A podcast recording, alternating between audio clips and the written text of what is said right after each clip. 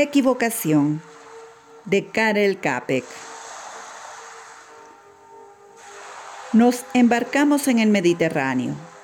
Es tan bellamente azul que uno no sabe cuál es el cielo y cuál el mar, por lo que en todas partes de la costa y de los barcos hay letreros que indican en dónde es arriba y en dónde abajo. De otro modo uno puede confundirse. Para no ir más lejos, el otro día nos contó el capitán que un barco se equivocó y en lugar de seguir por el mar, puso rumbo al cielo. Y como el cielo es infinito, no ha regresado aún.